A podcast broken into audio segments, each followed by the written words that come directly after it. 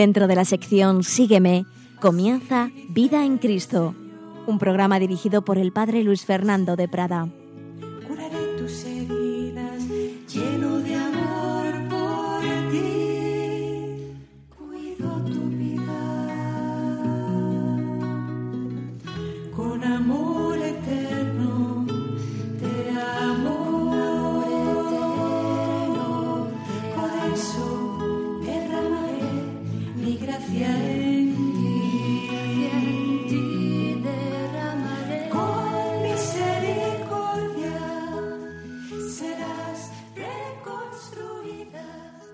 Cordial saludo, querida familia de Radio María. Aquí seguimos en Vida en Cristo, aquí seguimos con estas reflexiones sobre la imitación y el seguimiento de Cristo. Cambiaré tu suerte en el desierto,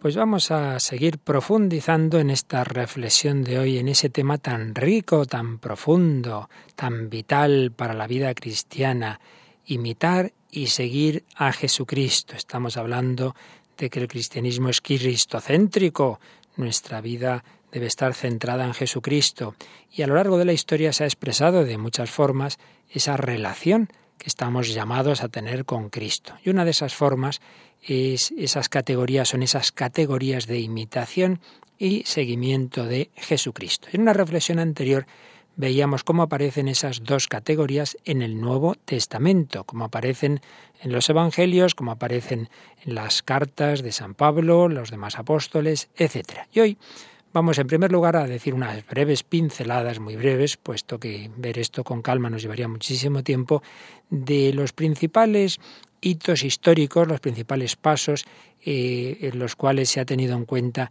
esta espiritualidad para enseguida hacer una reflexión intentando conjugar todos estos datos bíblicos y teológicos que nos ofrece la tradición de la Iglesia.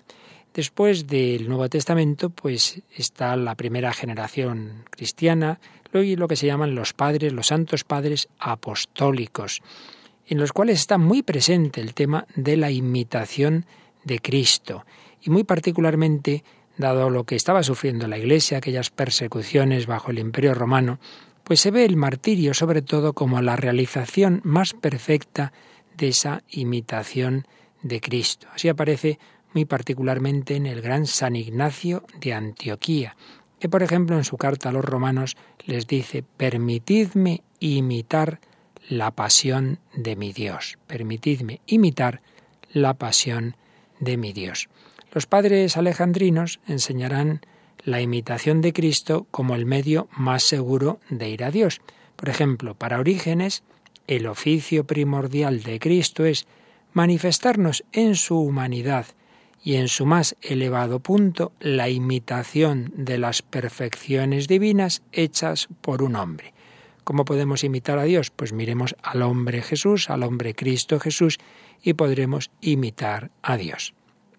Mm, saltamos, ya digo que estos son unas brevísimas pinceladas, al siglo IV, siglo IV, cuando el monacato sucede al martirio como la expresión más cualificada del seguimiento de Jesús. Pero el ideal de seguir a Cristo no se reduce a las formas martirial y monacal, sino que en la época patrística se va a extender a todos los cristianos llamados a la santidad. Los santos reflejan la imagen del Maestro. Por ejemplo, en San Juan Crisóstomo aparece clara esa vocación universal de todos los cristianos a la santidad. Hasta este momento podríamos decir que esas categorías de seguimiento e imitación son prácticamente sinónimos, pero va prevaleciendo la imitación.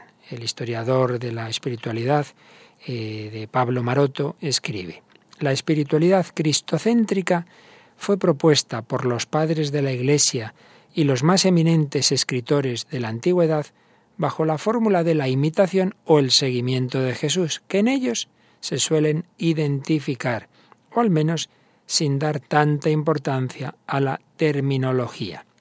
San Agustín expresará esto con frase lapidaria, como solía él hacer esas frases breves pero muy densas en latín, quid est en insequi nisi imitari, que es pues seguir sino imitar. San Agustín viene a decirnos que para el cristiano que no ha vivido históricamente con Jesús, seguirle a Cristo es imitarle.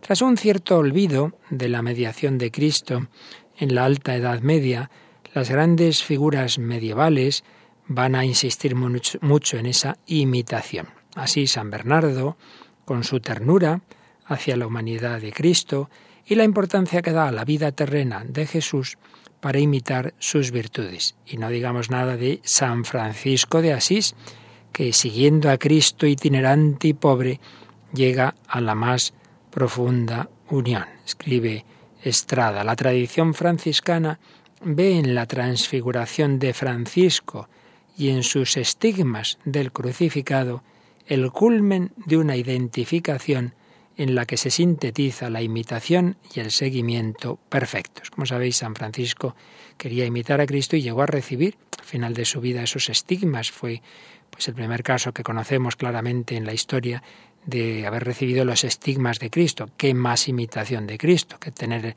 incluso las llagas de su pasión. Y en ese mismo siglo XIII, Santo Tomás de Aquino, a propósito de los consejos evangélicos, enseña Dice San Jerónimo que, puesto que no basta abandonarlo todo, San Pedro añade lo que constituye la perfección misma, y te hemos seguido. Y comentando este mismo pasaje del Evangelio dice San Ambrosio, manda seguirle no con pasos materiales, sino con el afecto del alma que se halla en la caridad. Más adelante precisa, la perfección no consiste esencialmente en la pobreza, sino en el seguimiento de Cristo. Señala todo esto Santo Tomás de Aquino con esas citas que él mismo solía hacer de los santos padres, pero lo enseña él en su suma teológica. En la transición hacia la edad moderna sigue cobrando importancia la imitación, que va desde una concepción mística, pues más bien en, en esa unión con Dios, a otra más moralizante. Bueno, tenemos que parecernos a Jesús, tenemos que imitarle. A veces es entendida de un modo extrínseco, pues como que tengo un modelo fuera de mí, yo intento imitar a Cristo, lo cual, como veremos, no es la concepción más correcta. Y sin duda tenemos que citar y recordar el, el impresionante influjo de uno de los libros más famosos de la historia de la espiritualidad, La imitación de Cristo, atribuido generalmente al venerable Tomás de Kempis. Bien, hasta ese momento en la historia de la Iglesia habían convivido pacíficamente esos conceptos de imitación y seguimiento. La crisis protestante iba a cambiar las cosas. Escribe el autor de Teología Espiritual Pinkers. Lutero planteó el problema, y en parte lo creó, de modo vigoroso, aplicando al tema de la imitación su doctrina de la justificación por la sola fe y no por las obras. Como sabéis, punto central de la doctrina luterana es que nos justifica Dios por la fe, lo que importa es la fe, no las obras. Y entonces a él le parece que eso de pretender imitar los ejemplos de Cristo vienen a ser obras que realizamos por nuestras propias fuerzas y que no pueden justificarnos. De este modo, Lutero separa la imitación del orden de la fe. En cambio dice que el seguimiento de Cristo, eso sí, que eso sería una llamada a la obediencia en la fe. Por ello, Lutero rechaza la imitación, viendo en ella un, un esfuerzo del hombre por sus propias fuerzas, en cambio acepta el seguimiento de Cristo entendido como esa llamada a la obediencia en la fe. Al Cristo modelo, Lutero contrapuso el Cristo Salvador, afirmando, y en esto con razón, que no es la imitación la que hace hijos, sino la filiación la que hace imitadores. Este autor Pinkers hace una interesante observación cuando señala la influencia del individualismo de esa época, del Renacimiento, heredado del nominalismo, en el rechazo luterano de la imitación e incluso en cierta marginación del tema en la moral católica. ¿Qué quiere decir? Los antiguos concebían al hombre como un ser inclinado espontáneamente a la vida en sociedad, disposición que alcanzaba su plena realización en la amistad.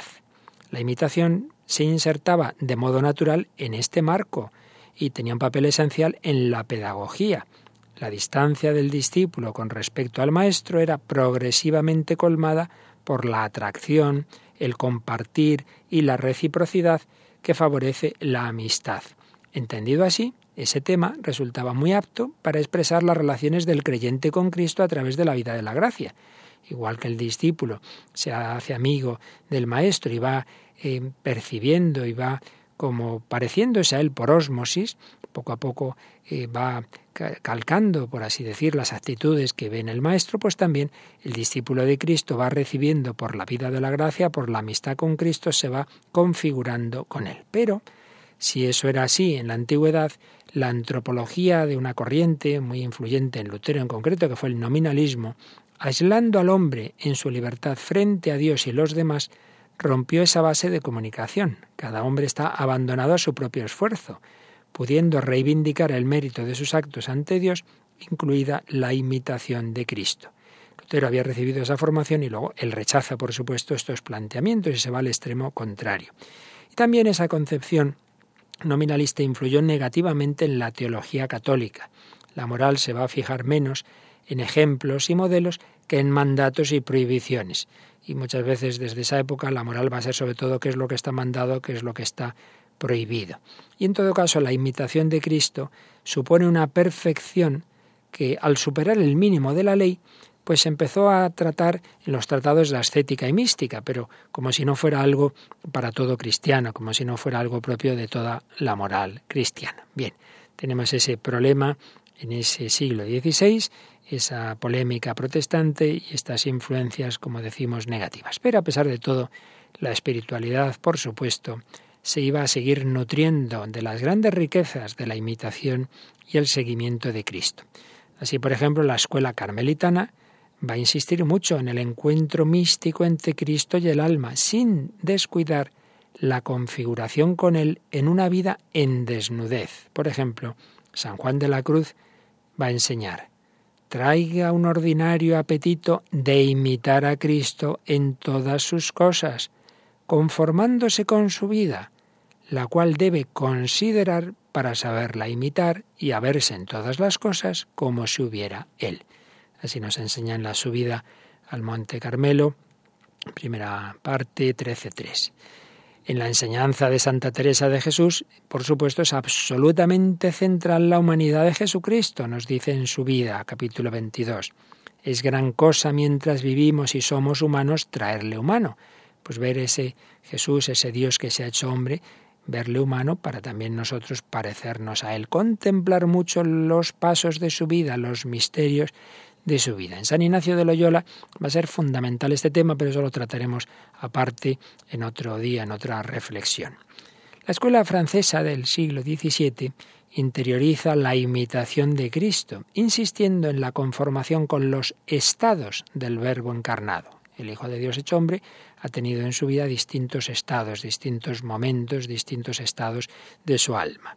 En el siglo XVIII se va a acentuar mucho la imitación de la pasión de Cristo, por ejemplo en San Pablo de la Cruz, y también la atención a su presencia en la Eucaristía. Por supuesto, la espiritualidad del corazón de Jesús, que se va a difundir muchísimo a partir de, esa época, si 17, 18, 19 en particular, va a, configurar, va a buscar configurar el corazón del hombre al corazón de Cristo. Jesús, manso y humilde de corazón, haz mi corazón semejante al tuyo. En esos siglos XIX y XX se va a producir la gran renovación litúrgica que va a insistir en el fondo mistérico del seguimiento de Cristo y en la celebración de sus misterios. En fin, podríamos citar a muchísimos autores, ya decíamos al principio que no pretendíamos más que unas brevísimas pinceladas, pero podemos terminar recordando, por ejemplo, a Carlos de Foucault, cuya espiritualidad sigue las huellas del verbo encarnado y kenotizado, es decir, escondido, humillado, sobre todo en su vida oculta en Nazaret. Podemos concluir sobre la imitación y el seguimiento eh, con un gran autor de teología espiritual, el padre de Guibert, que escribía así hace ya muchos años. La imitación de Dios y de Cristo pertenece a la auténtica y constante tradición católica, al margen y por encima de la múltiple y legítima variedad de escuelas, que luego se vive de una forma, de otra, con unos matices u otros, evidentemente, pero el núcleo de la imitación y el seguimiento de Cristo, como recoge este gran tratadista que fue de la teología espiritual, el padre de Guibert, pertenece a la auténtica y constante tradición católica. Pues vamos pararnos un momentito, vamos a recordar cómo Jesús nos llama, cómo Jesús nos llama a seguirle, nos llama a imitarle, nos llama a acudir a Él, nos llama a ser discípulos suyos. Venid a mí, venid a mí, nos dice el Señor.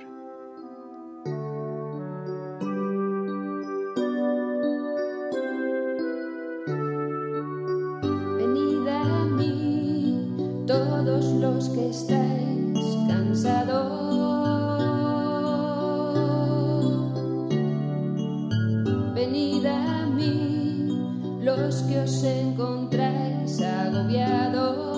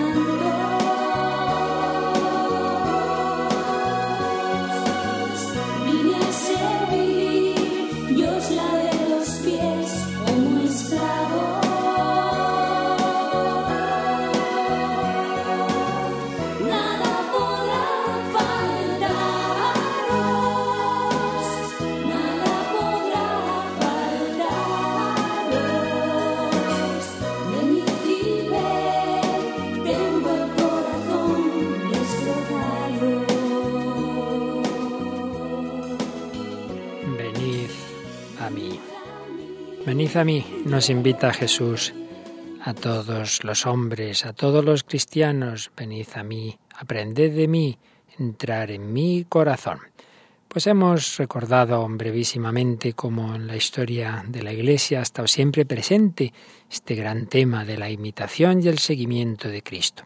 Y tras haber visto en el día anterior eh, lo que nos dice el Nuevo Testamento sobre este tema y haber recordado dos palabras sobre la historia de la espiritualidad, vamos a ver algo del magisterio contemporáneo. Tenemos que acotar el terreno y nos vamos a fijar en el Vaticano II y en Juan Pablo II y particularmente en el Catecismo de la Iglesia Católica. Un magisterio contemporáneo en el que han ido apareciendo esas categorías de imitación y seguimiento de Cristo. Concilio Vaticano II. Pues hay un montón de citas interesantísimas. Por ejemplo, en Gaudium et Spes se nos recuerda que Cristo, padeciendo por nosotros, nos dio ejemplo para seguir sus pasos. Y además abrió el camino, con cuyo seguimiento la vida y la muerte se santifican y adquieren nuevo sentido. Gaudium et Spes 22. En Lumen Gentium se inculca a los que llaman los seguidores de Cristo, 40, su vocación a la santidad, exhortándoles a seguirle por el camino de la cruz, seguir a Cristo por el camino de la cruz. Una llamada que vale para todos, para los seglares. El decreto sobre el apostolado seglar, Apostólica el número 4, se les dice que siguiendo a Cristo pobre, ni se abaten por la escasez, ni se ensoberbecen por la abundancia de los bienes temporales, imitando a Cristo humilde, no ambicionan la gloria vana. Los presbíteros deben servir a los hombres a ejemplo del Maestro. Presbítero Ordinis 9. Los religiosos se dice de ellos que su estado imita más de cerca y representa perpetuamente en la Iglesia aquella forma de vida que el Hijo de Dios escogió al venir al mundo para cumplir la voluntad del Padre y que dejó propuesta a los discípulos que quisieran seguirle. Lumen Gentium 44. De manera que la última norma de la vida religiosa es el seguimiento de Cristo. Perfecte Caritatis 2. El concilio también enseña la imitación de la Virgen María, Lumen Gentium 60 y siguientes, y de los santos. Bien, algunas ideas eh, que aparecen en el concilio Vaticano II. El, abundantísimo eh, magisterio de Juan Pablo II en su largo pontificado desarrolló muy abundantemente todas estas enseñanzas. Por ejemplo, la encíclica sobre la vida, la Evangelium Vitae, enseña que la plenitud de la vida se da a cuantos aceptan seguir a Cristo. En ellos la imagen divina es restaurada, renovada y llevada a la perfección. Evangelium Vitae 36. En otro lugar, en el 51, la contemplación del amor de Cristo en la cruz nos invita a imitar a Jesús y a seguir sus huellas. Esta llamada es universal, pues Christi Fideles Laici 16, exhortación apostólica para los laicos, la vida según el Espíritu exige de todos y de cada uno de los bautizados el seguimiento y la imitación de Jesucristo. ¿Veis? En esta, en esta frase, Juan Pablo II unía seguimiento e imitación. Para todos, para todos ellos, para todos los cristianos, el radicalismo evangélico es una exigencia fundamental e irrenunciable que brota de la llamada de Cristo a seguirlo e imitarlo. Se hace esta afirmación en Pastores de Abobobis 27. Entre los creyentes, la Virgen María es la primera discípula de su Hijo, la primera a la cual parecía decir, sígueme, antes aún de dirigir esa llamada a los apóstoles. Qué frase tan bonita nos ofrecía Juan Pablo II en su encíclica Mariana Redentoris Mater, el número 20. Fijaos que la Virgen es la primera discípula de su Hijo, la primera a la que Jesús dijo en el fondo, sígueme antes, incluso que a los apóstoles. Juan Pablo II iba aplicando toda esta doctrina a todos, a todas las, todos los cristianos y todas las categorías, a las familias. Deben ir avanzando en el seguimiento del Señor, Familiares Consorcio 47. Familias a las que recomienda la devoción mariana que se expresa en el generoso seguimiento de las actitudes espirituales de la Virgen Santísima. Familiares Consorcio 61. A los novios, llamados a acoger la vocación a vivir el seguimiento de Cristo y el servicio al reino de Dios en el estado matrimonial. Juan Pablo II nos hablaría en Mulieris Dignitatem 27 de las mujeres santas, que son un modelo de la secuela Christi, es decir, del seguimiento de Cristo, un ejemplo de cómo la esposa ha de responder con amor al amor del esposo. En la carta que el Papa dirigió a los jóvenes en 1985, les explicaba que el sígueme de Cristo se puede escuchar a lo largo de distintos caminos. Se puede llegar a ser imitadores de Cristo de diversos modos por el camino de la vocación consagrada o la matrimonial. Los números 9 y 10 de esa carta del año 85 hacía estas afirmaciones. Por supuesto, el vocabulario de la imitación y el seguimiento aparece especialmente en los documentos que Juan Pablo II dedicó a los sacerdotes y a la vida consagrada. Los presbíteros están configurados con Jesús, buen pastor, y llamados a imitar y revivir su misma caridad pastoral. Pastores de Dabobobis 22.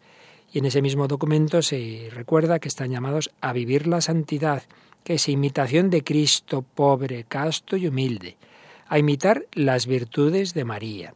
El seminario es para vivir en el seguimiento de Cristo como los apóstoles.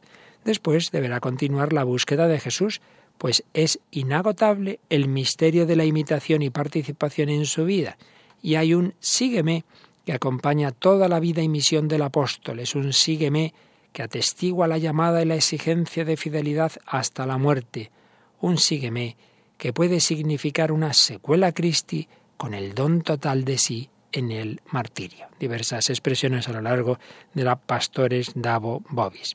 Y en el documento posinodal Vita Consecrata, dedicada a la vida consagrada, se dice que esa vida es un camino de especial seguimiento de Cristo, que fue inaugurada por Jesús mismo, al llamar a algunas personas a dejarlo todo para seguirlo, imitando de cerca su forma de vida.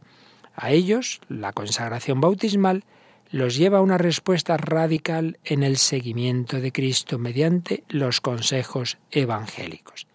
El consagrado es invitado a mirar a María, maestra de seguimiento incondicional. Fijaos qué expresión tan bella sobre la Virgen en el número 28.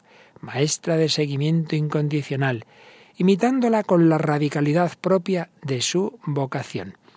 En los momentos de prueba, el consagrado debe acoger la purificación y el anonadamiento como aspectos esenciales del seguimiento de Cristo crucificado. El consagrado es enviado al mundo para imitar su ejemplo y continuar su misión.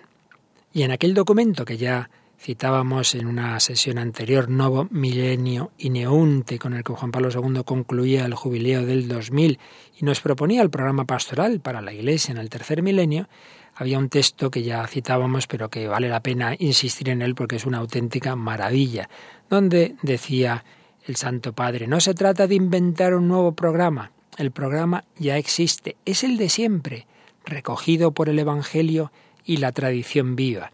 Se centra en definitiva en Cristo mismo, al que hay que conocer, amar e imitar, para vivir en él la vida trinitaria y transformar con él la historia hasta su perfeccionamiento en la Jerusalén celestial.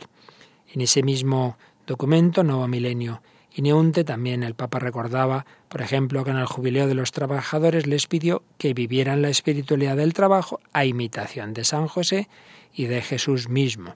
Hablaba también de los mártires cuyas huellas debemos seguir y exhortaba a imitar la intrepidez del apóstol Pablo y la contemplación de María.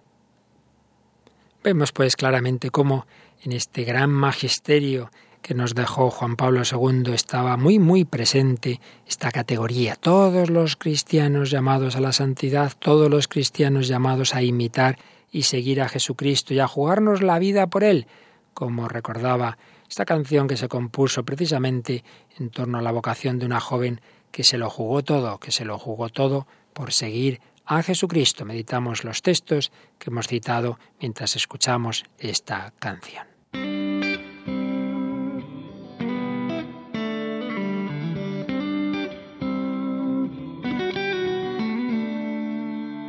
Cuando siento el silencio de mi vida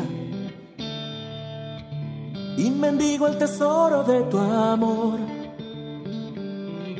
veo la puerta abierta de tu herida puedo oír latirte el corazón. Cuando se queja mi alma dolorida y no encuentro consuelo a su dolor. Te veo a ti clavado por la ira que el pecado del hombre provocó. Cuando se me ha acabado la sonrisa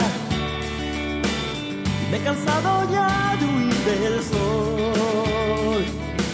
Siento tu mano alegre que me invita a jugármelo todo por seguir a mi Dios.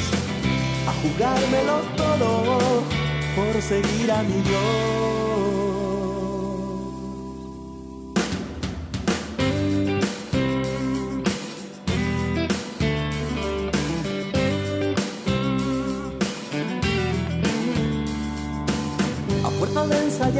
la despedida. Se me ha escapado el tiempo del reloj. Solo me acuerdo ya de la alegría que sentiremos juntos, solos mi Dios y yo. Atrás quedaron ya todos los días de luchas que encendieron mi valor. Atrás quedó la amarga compañía de mis versos cansados de cantarle al amor. Si antes solo apenas conocía amas a pesar de lo que soy. Ahora que tú me entrego volvería a jugármelo todo por seguirte mi Dios, a jugármelo todo por seguirte mi Dios. Llamados a seguir al Señor, a seguirte mi Dios, como le siguió Juan Pablo II en toda su vida y como nos enseñó. Recordado diversos documentos, diversas citas, pero nos faltaba insistir en que hay un documento, una gran encíclica, que es sin duda el documento de todo el magisterio contemporáneo de la Iglesia que trata de forma más profunda y sistemática este tema del seguimiento e imitación de Cristo. Nos referimos a la encíclica Veritatis Splendor, una encíclica sobre la moral fundamental. Vamos por ello a detenernos un poquito más en este documento. Tenemos que partir de esa cita del Vaticano II en Gaudium et Spes 22 que Juan Pablo II la usó muchísimo, quizá la cita que más veces hizo en su pontificado de los documentos del concilio era esta, el misterio del hombre solo se esclarece en el misterio del verbo encarnado, es decir, para entender qué es el hombre y cómo debe ser la vida del hombre hay que mirar a Cristo, hay que mirar al verbo encarnado. Por tanto, la antropología se ilumina desde la cristología, la razón desde la fe, la ley moral racional desde la ley divina revelada. Escribía un comentario esta encíclica Monseñor eh, Juan Antonio Martínez Camino, cuyo comentario seguimos en este punto. Por eso, Juan Pablo II, al hilo de la escena del joven rico, exponía la moral como seguimiento de Cristo antes que como respuesta a un imperativo de la naturaleza humana. Es verdad, como hombres tenemos ya inscrita una moral en nuestra naturaleza, pero exponía la moral cristiana ante todo como seguir a Cristo. Pero no hay que contraponer ambas dimensiones, pues gracias, escribía Martínez Camino, a la teología de la creación en Cristo, la moral cristiana no es una moral de secta para seguidores entusiastas de un líder, no. El que sigue a Jesús vive de acuerdo con la ley propia del hombre, la ley natural, participación de la razón humana en la ley eterna de Dios, que sólo en Cristo, plenitud de la ley, llegamos a conocer y vivir de modo perfecto. Así explicaba el Papa el número 40 de Veritatis Splendor. El contenido de la perfección no es una autorrealización narcisista, sino irse acercando a la forma de ser y actuar de Dios, número 18 de la encíclica.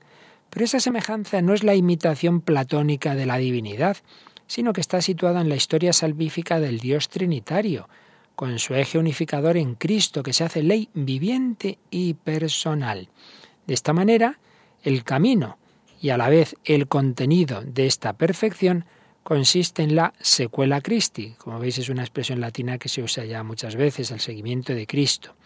Por ello, seguir a Cristo es el fundamento esencial y original de la moral cristiana. Afirmación Juan Pablo II en el número 19 de Veritatis Splendor. Seguir a Cristo es el fundamento esencial y original de la moral cristiana. Por lo mismo, lo decisivo no es escuchar unas enseñanzas o cumplir unos mandamientos, sino adherirse a una persona, participando por la fe de su obediencia amorosa a la voluntad del Padre y del movimiento de su donación total, que puede llevar al testimonio supremo del martirio número 89. El discípulo de Jesús, siguiendo a aquel que es la sabiduría encarnada, se hace verdaderamente discípulo de Dios. Por eso, imitar al Hijo significa imitar al Padre. Número 19. El modo de actuar de Jesús y sus palabras, y especialmente su amor extremo, constituyen la regla moral de la vida cristiana. El amar como Cristo exige la imitación de Jesús, la imitación de su amor. Pero atención, no se trata de una imitación exterior, sino que supone la transformación interior del hombre hasta conformarse plenamente con él. Pues no olvidemos que por la fe Cristo habita en el corazón del creyente. El discípulo, escribía Juan Pablo II, se asemeja a su Señor y se configura con él, lo cual es fruto de la presencia operante del Espíritu Santo en nosotros. Número 21. Este don del Espíritu, cuyo primer fruto es la caridad, sana, cura y transforma el corazón del hombre por medio de su gracia. Número 23. A la vez que libera al hombre de su soledad frente a la ley, que le dice lo que hay que hacer pero no le da las fuerzas para cumplirlo. También lo saca de su soledad en cuanto lo introduce en la comunidad de seguidores de Cristo. a propósito de esto, escribía Monseñor Martínez Camino.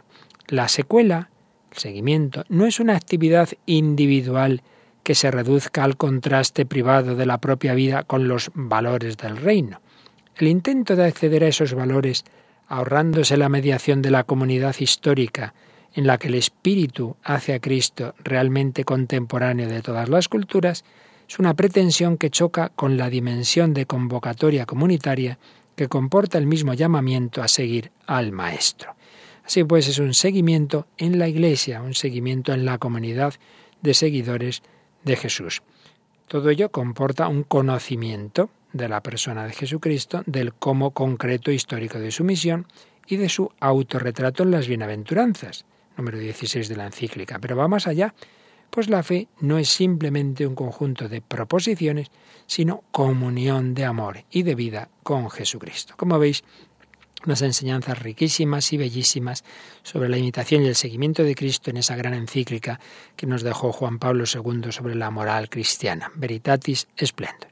Y finalmente, para terminar este repaso algunos eh, documentos principales del magisterio de la Iglesia contemporánea, podemos decir, aunque se añade hace ya unos cuantos años, vamos a fijarnos en el catecismo, en el catecismo de la Iglesia Católica, que además tiene vocación de durar muchos años y quizás siglos, puesto que es un documento que se hizo de una manera muy concienzuda como una regla de fe y, de doctrina católica segura, pues para no solo para unos años, sino sin duda para mucho tiempo. Catecismo. Catecismo que usa con mucha frecuencia las categorías de seguimiento e imitación de Cristo. Vamos a recordar algunos, algunos de los textos, porque si no ya sería demasiado cansado. Por ejemplo, en toda su vida Jesús se muestra como nuestro modelo.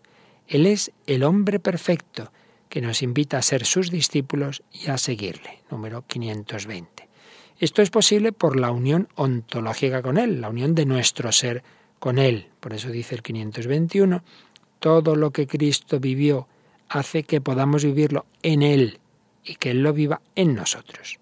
El Hijo de Dios con su encarnación se ha unido en cierto modo con todo hombre, citando Gaudium et Spes.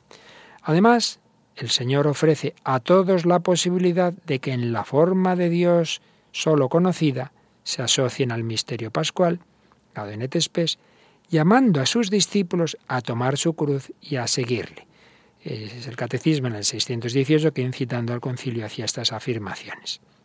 Pero de esa unión ontológica, de esa unión de nuestro ser con Cristo, brota la nueva vida de aquellos que, incorporados a Cristo por el bautismo, participan en la vida del resucitado y en unión con Él pueden imitar a Dios, conformando su persona entera a Cristo y siguiendo sus ejemplos. Y es que en efecto el creyente en Cristo es hecho hijo de Dios. Esta adopción filial, explica el Catecismo en el 1709, esta adopción filial lo transforma dándole la posibilidad de seguir el ejemplo de Cristo. El número 2232 nos dice que la vocación primera del cristiano es seguir a Jesús. Fijaos, solo con esa frase podemos hacer un buen rato de meditación. La vocación primera del cristiano es seguir a Jesús aceptar la invitación a pertenecer a la familia de Dios, a vivir en conformidad con su manera de vivir. Número 2233, invitación a pertenecer a la familia de Dios. a vivir en conformidad con su manera de vivir. Pues yo soy de esta familia, tenemos este aire de familia en, en mi casa, pues nosotros somos de la familia de Dios. Esto, desde luego, implica cumplir los mandamientos, pero va más allá, hasta la imitación de la perfección del Padre Celestial, número 1968. También se nos dice que las diversas virtudes son participación de las de Cristo. Amar al prójimo como Cristo es imposible si se trata de imitar desde fuera el modelo divino. Se trata de una participación vital y nacida del fondo del corazón en la santidad, en la misericordia y en el amor de nuestro Dios. Solo el Espíritu, que es nuestra vida, puede hacer nuestros los mismos sentimientos que hubo en Cristo Jesús. Párrafo denso y precioso del Catecismo en su número 2842. Sería imposible imitar a Cristo simplemente como que ahí está el modelo fuera de mí y yo por mis fuerzas intento parecerme a él. No, no, de eso nada. Tiene que brotar de mi fondo en el que está el Espíritu Santo, que es nuestra vida, y es el Espíritu Santo el que puede darme esos sentimientos de Jesús. En este sentido, también se nos dice que el Espíritu Santo nos concede imitar la pureza de Cristo, o por ejemplo también vivir en la verdad, pues seguir a Jesús es vivir del Espíritu de verdad. También nos dice el Catecismo que la vida consagrada busca seguir e imitar a Cristo desde más cerca. Pero el Salvador también permanece con los esposos cristianos, cuya unión es una manera de imitar en la carne la generosidad y la fecundidad del Creador, y les da la fuerza de seguirle tomando su cruz. Números 2334 y 1642. Como veis, el catecismo está también lleno de todas estas categorías de la vida cristiana como imitación y seguimiento de Jesucristo. Y es que todos estamos llamados a remar mar adentro, como nos decía Juan Pablo II en Nuevo Milenio y Neunte, a ir con Jesús en la barca hacia lo hondo del mar, a seguirle más de cerca.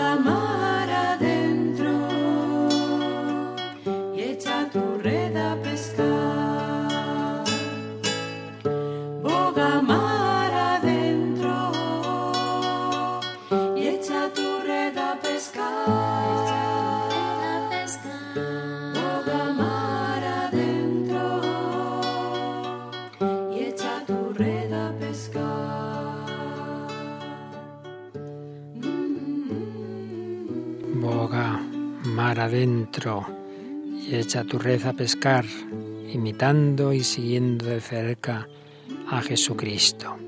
Bueno, pues creo que tras este recorrido hemos podido hacernos una cierta idea de la gran riqueza de este tema de siempre recogido por el Evangelio y la tradición viva, como decía Nuevo Milenio y Neunte 29 un tema de gran riqueza, pero que todavía suscitan algunas objeciones en esa categoría de la imitación esas objeciones que os decía comenzaron en Lutero, pues también se presentan por algunos teólogos católicos, algunos por la revalorización del Jesús histórico y de la cristología ascendente prefieren hablar de seguimiento.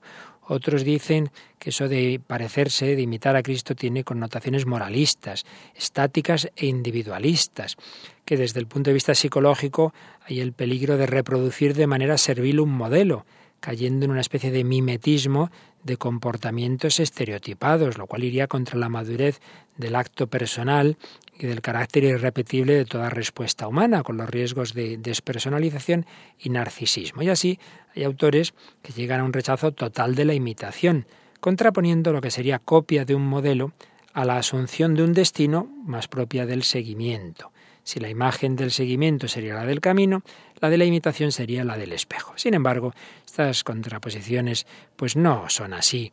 Es verdad que existen esos peligros y que hay ciertas concepciones de la imitación que pueden caer en estos riesgos, pero en los sentidos en que hemos ido viendo que se ha presentado la imitación de Cristo en la historia de la Iglesia, no se dan estos enfoques reductivos. Y hay que tener en cuenta que diversos psicólogos y sociólogos han mostrado la importancia que tienen los fenómenos de la imitación, bien entendida, en el desarrollo del individuo y en la vida social. Muy en particular podemos recordar a un gran filósofo que fue Max Seller, que hacía unos análisis fenomenológicos distinguiendo entre el jefe y el modelo. Decía que el jefe hace actuar por medio del mandato, mientras que el modelo lo hace por medio del ejemplo y la fuerza radiante de su personalidad. El discípulo se siente atraído por el modelo, y esta atracción se expresa en forma de amor en el centro mismo del ser, lo cual provoca una transformación moral sin anulación de la propia personalidad. Naturalmente existe una diferencia profunda entre la imitación de cualquier modelo humano y la de Cristo. Jesucristo, sacramento de Dios entre los hombres, antes que modelo es el Maestro, que tiene palabras de vida eterna y que enseña con la autoridad que le viene dada por el Padre, lo cual provoca una actitud de escucha y de obediencia a sus palabras. Al mismo tiempo es Salvador, que nos regala la vida eterna, la cual suscita una respuesta de amor. Por otro lado, no es un personaje del pasado, sino que la resurrección lo hace contemporáneo de cada hombre. Por todo esto, yo creo que es claro que no hay que hacer esas contraposiciones antes apuntadas entre seguimiento e imitación de Cristo. Seguimiento e imitación se complementan desde las páginas neotestamentarias hasta nuestros días. Y esas objeciones que hemos señalado solo tienen valor para determinadas concepciones de la imitación, que no son las de la escritura ni, la, ni de los grandes autores. Fijaos que incluso teólogos protestantes modernos como Bonhoeffer han suavizado la postura luterana, llegando a apuntar la, la, articulación entre seguimiento e imitación. Así lo hacía Bonhoeffer en una obra que se llama El precio de la gracia. También hay que decir que hay enfoques del seguimiento que caen en nuevos voluntarismos y moralismos poniendo el acento en la acción del hombre. Por ejemplo, en algunas versiones reduccionistas de la liberación humana, de determinados enfoques de la teología de la liberación. Un autor jesuita que tiene un libro que se llama Teología de la Praxis Evangélica, Antonio González, lo escribía y además alguien que había vivido desde dentro de esas corrientes, pero reconocía que no, que las categorías de praxis, la perspectiva del pobre, que tantas veces han usado en esos enfoques, no sirven como criterios para medir la revelación de Dios. Al contrario, el Dios que se revela transforma radicalmente nuestra praxis, dado que, escribía, dado que la teología de la liberación en sus formulaciones clásicas no prestó suficiente atención a las estructuras últimas del pecado, la buena noticia de la liberación definitiva que ha tenido lugar en Cristo fue fácilmente sustituida en la práctica por otras buenas noticias, no siempre fácilmente distinguibles, del anuncio de nuestro propio compromiso con los pobres. Así pues, podemos entender mal la imitación y podemos entender mal el seguimiento. Lo que tenemos que hacer es integrar todos los aspectos que hemos ido viendo en nuestro recorrido bíblico, histórico y magisterial. Pero esto ya lo haremos en el próximo día. Seguiremos profundizando en este tema tan bonito de la imitación y el seguimiento de Jesucristo.